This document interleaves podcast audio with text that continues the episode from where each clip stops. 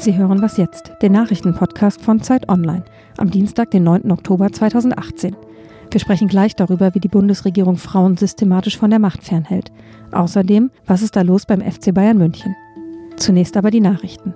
Am Sonntag ist Landtagswahl in Bayern. Heute kommt das Landeskabinett ein letztes Mal zu einer Sitzung zusammen.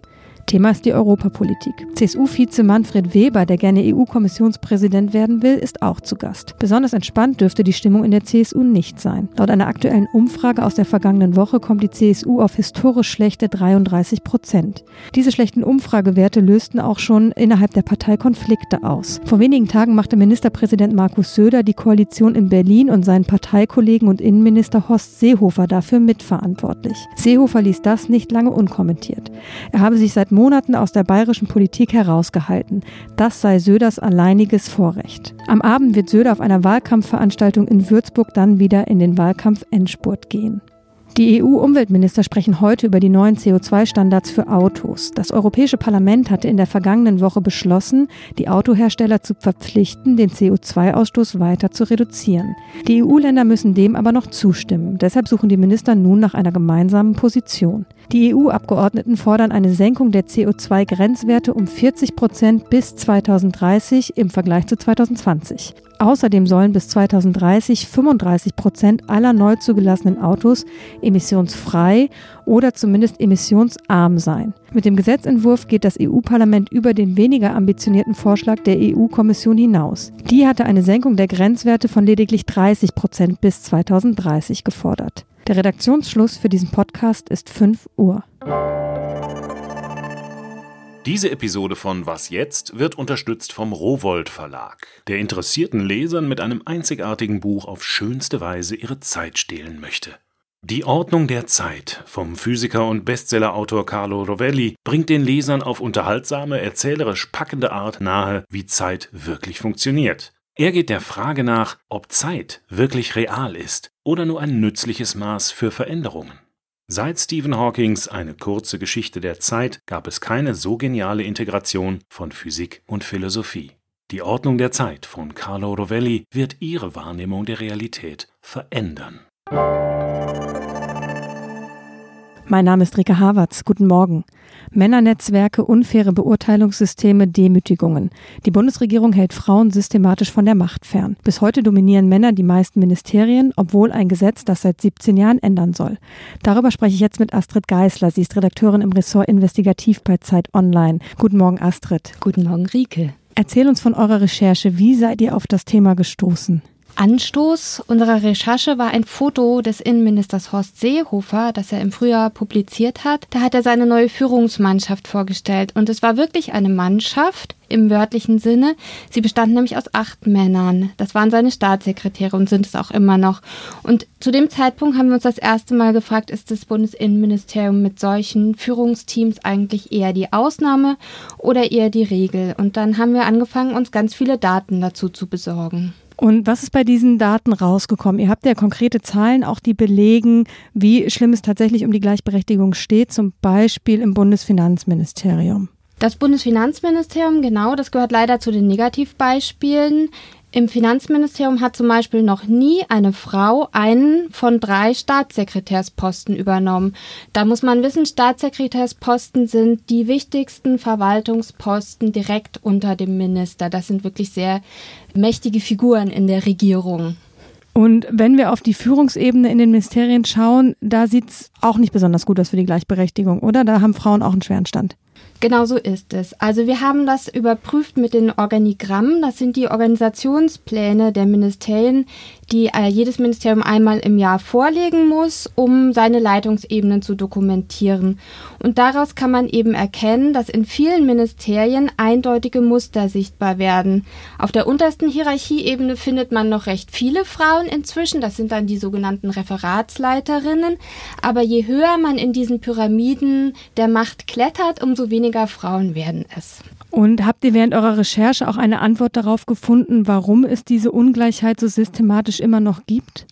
Das haben wir uns natürlich auch gefragt und ich kann nach Monaten der Recherche nur sagen, dass, dass es dafür nicht die eine einfache Antwort gibt. Es gibt ein juristisches Problem, das ich sehe, nämlich dass das Gesetz, das auf die Gleichstellung von Frauen im öffentlichen Dienst hinwirken soll, keinerlei Sanktionen enthält. Das heißt also, wenn ich mich daran nicht halte als Minister, dann passiert mir einfach überhaupt nichts. Und das hat bestimmt einen gewissen Lerneffekt, einen negativen, aber ich glaube auch, dass ganz viele andere Faktoren eine Rolle spielen, die sich jetzt gar nicht in Paragraphen fassen lassen. Zum Beispiel so ein Chorgeist in bestimmten sehr traditionsbewussten Ministerien, wo dann starke Männernetzwerke dafür sorgen, dass junge Beamten eben noch die steileren Karrieren machen als Beamtinnen. Ihr habt ja auch mit einigen wenigen Frauen sprechen können, aber das war ja auch nicht so leicht. Genau, wir haben mit vielen Frauen darüber gesprochen, die in der Bundesverwaltung arbeiten, aber es war tatsächlich keine dieser Frauen, die uns diese Phänomene beschrieben hat, bereit, das mit vollen Namen und detailreich ihre Geschichte zu erzählen. Da sind die Ängste sehr groß, dass man sich damit am Ende mehr schadet als nützt. Vielen Dank, liebe Astrid. Ich danke dir.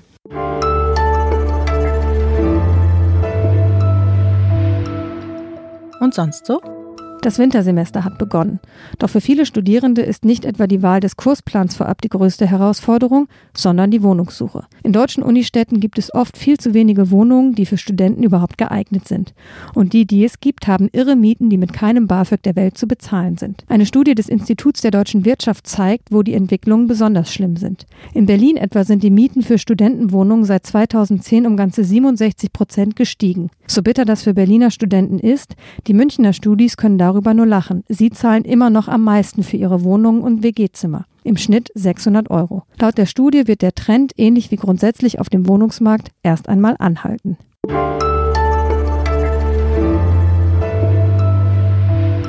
Die Alleinherrschaft des FC Bayern in der Fußball-Bundesliga scheint nach der Niederlage am Wochenende vorbei zu sein. Was ist da los bei den Bayern, für die nur Titel zählen? Darüber spreche ich jetzt mit Oliver Fritsch. Er ist Sportredakteur bei Zeit Online. Hallo Oliver. Hallo Rike. Verspürst du sie auch, diese Erleichterung, dass es in der Bundesliga endlich mal wieder nicht nach Bayern München Plan läuft? Ja, Deutschland feiert und tanzt, denn Bayern hat verloren. Das gibt's jetzt wieder. Selbst gegen Mannschaften aus dem Mittelfeld oder dem höheren Mittelfeld verlieren die Bayern zweimal hintereinander. Das ist gut für die Bundesliga zum einen, weil eine siebte Meisterschaft und achte, neunte, zehnte kann eine Liga natürlich auch töten, denn dann ist sie keine Liga mehr, weil eigentlich heißt Liga, sie sind gleich stark. Das war in den letzten Jahren nicht mehr der Fall. Ich glaube, jetzt erleben wir wieder eine Phase, wo es spannender wird. Zum anderen muss man sich natürlich fragen, ob das gut für den deutschen Fußball international ist, wenn die Bayern, also die einzige Mannschaft, die da in den letzten Jahren was gerissen hat, jetzt auch schwächeln.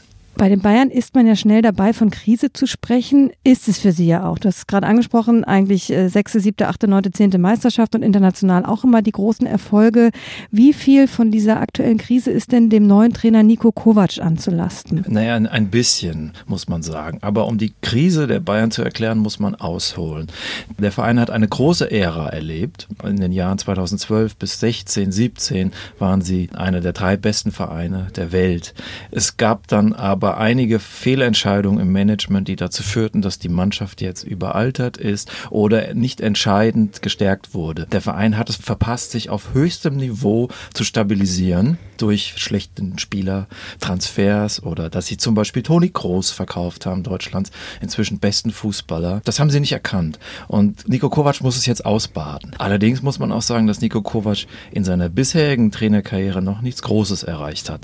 Natürlich ein Sieg im Pokalfinale mit Frankfurt Frankfurt gegen Bayern, das war schon was. Aber er ist mit Eintracht Frankfurt Elfter und Achter geworden. In Kroatien, in der Nationalmannschaft hat es nicht geklappt. Also das ist eher eine kleine Lösung.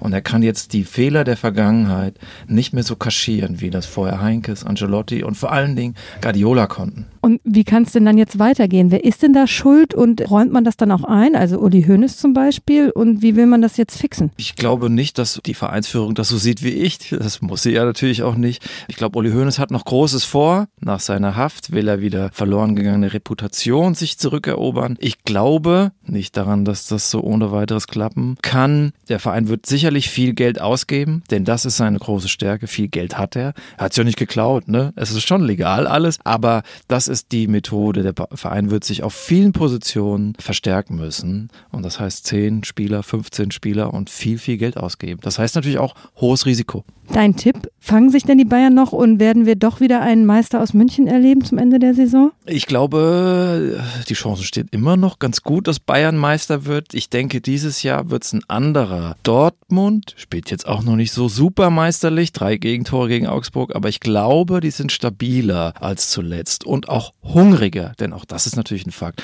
Wenn man sechsmal hintereinander gewonnen hat, dann irgendwann wird jeder mal etwas träge. Ist ja auch nur menschlich. Vielen Dank, lieber Oliver. Gerne. Das war's für heute bei Was jetzt, dem Nachrichtenpodcast von Zeit Online. Wenn Sie uns schreiben möchten, dann sehr gerne unter wasjetzt@zeit.de. Und eine neue Folge gibt's natürlich morgen wieder. Bis dahin. Dein Verein, Olli? SV Blankenese, kennst du, oder? Natürlich, aber welche Liga? Kreisliga.